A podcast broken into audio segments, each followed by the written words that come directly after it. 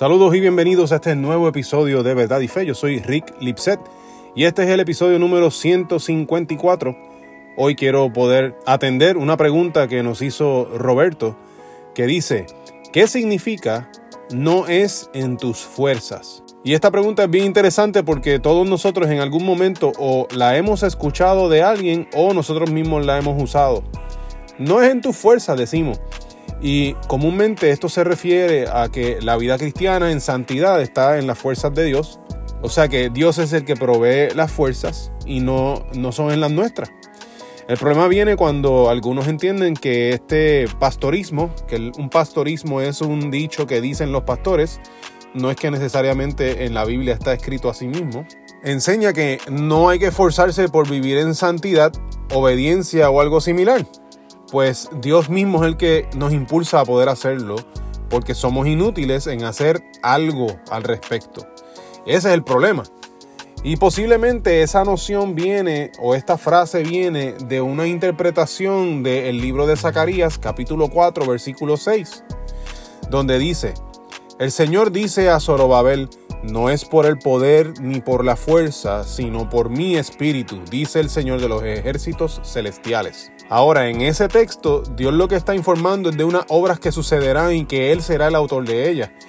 No será en la fuerza de las personas ni en el ingenio de las personas que se logrará lo que pasará, sino es que Dios mismo es el que lo va a hacer significa que el texto no está bien aplicado si lo usamos para defender que Dios es quien nos mueve en su fuerza. De hecho, esto, esta noción se iría en contra de la enseñanza del Nuevo Testamento, donde se nos dice, por ejemplo, en Efesios capítulo 2, versículo 10, pues somos la obra maestra de Dios, Él nos creó de nuevo en Cristo Jesús, a fin de que hagamos las cosas buenas que preparó para nosotros tiempo atrás. Fíjate que aquí Pablo está diciendo que eh, Dios mismo, Cristo Jesús, ha preparado para nosotros unas obras, unas cosas buenas que quiere que hagamos, pero nosotros las tenemos que hacer. O sea que aunque Dios ha preparado unas buenas obras, el que va a hacerlas somos nosotros. O mira este otro versículo en Santiago capítulo 2 versículo 17 dice, como pueden ver, la fe por sí sola no es suficiente a menos que produzca buenas acciones está muerta y es inútil. O sea que Santiago, igual que Pablo, está diciendo que nuestra fe ahora, que nosotros somos salvos, debería de producir cosas buenas. Nosotros se supone que hagamos acciones correctas. Y por si nos queda alguna duda, mira lo que dice Primera de Pedro, capítulo 1, 15 y 16, dice, pero ahora sean santos en todo lo que hagan, tal como Dios quien los eligió es santo. Pues las escrituras dicen, sean santos porque yo soy santo. Y ahora, Pedro lo que está diciendo aquí es que nosotros necesitamos imitar a Dios de la misma manera que Dios es santo, ese es nuestro estandarte para imitar y para ser. O sea que nosotros tenemos que buscar la santidad y obrar en santidad, pensar en santidad, hablar en santidad como Dios lo hace. Y esto significa que tanto Pablo como Santiago como Pedro, o sea, la Biblia nos está enseñando que nosotros los cristianos necesitamos constantemente esforzarnos por obedecer con gozo al Señor Jesús. Por lo tanto, eso requiere del cristiano un compromiso, pero también un esfuerzo. Ahora, eso significa entonces que lo que nosotros vivimos en Cristo es en nuestras fuerzas. Bueno, pues en un sentido podría decir que sí, pero en otro sentido podría decir que no también. Me voy a explicar. Dice la Biblia que todo el que es salvado por Cristo es una nueva criatura, ¿verdad? Eso lo vemos en 2 Corintios 5:17. Esto significa que somos revestidos de Cristo para obedecerle y agradarle con nuestra vida. Somos nuevos para hacer esto. También dice en Efesios 1:14 que Dios nos dio a su Espíritu Santo como garantía de la salvación que nos entregó. O sea, que este Espíritu Santo vive en nosotros. Y eso significa entonces que cuando Cristo nos manda a vivir vidas en santidad y obediencia, es porque ya nos hizo capaces de hacerlo cuando nos salvó. Ahora, la persona que ha sido redimida o salvada por Jesús tiene una nueva capacidad y fuerzas otorgadas por Dios para vivir.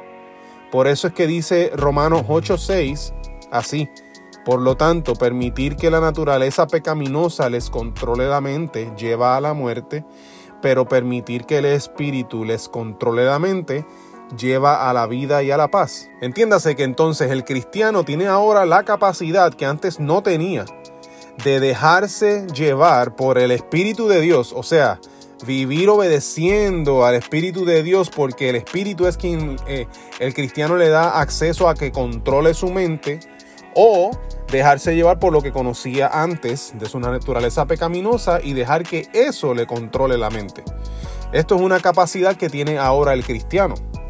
Así que ante el pastorismo este que hemos estado analizando en, el episodio de hoy, de que no es en nuestras fuerzas, sino en las fuerzas de Dios o en las fuerzas del Espíritu, la ilustración que mejor se me ocurre para poder explicarlo o para poder que esto nos haga sentido es la siguiente. Cuando Jesús a nosotros nos rescata, nos coloca en su mano, si queremos verlo de esa manera. Nos rescató y nos coloca sobre su mano.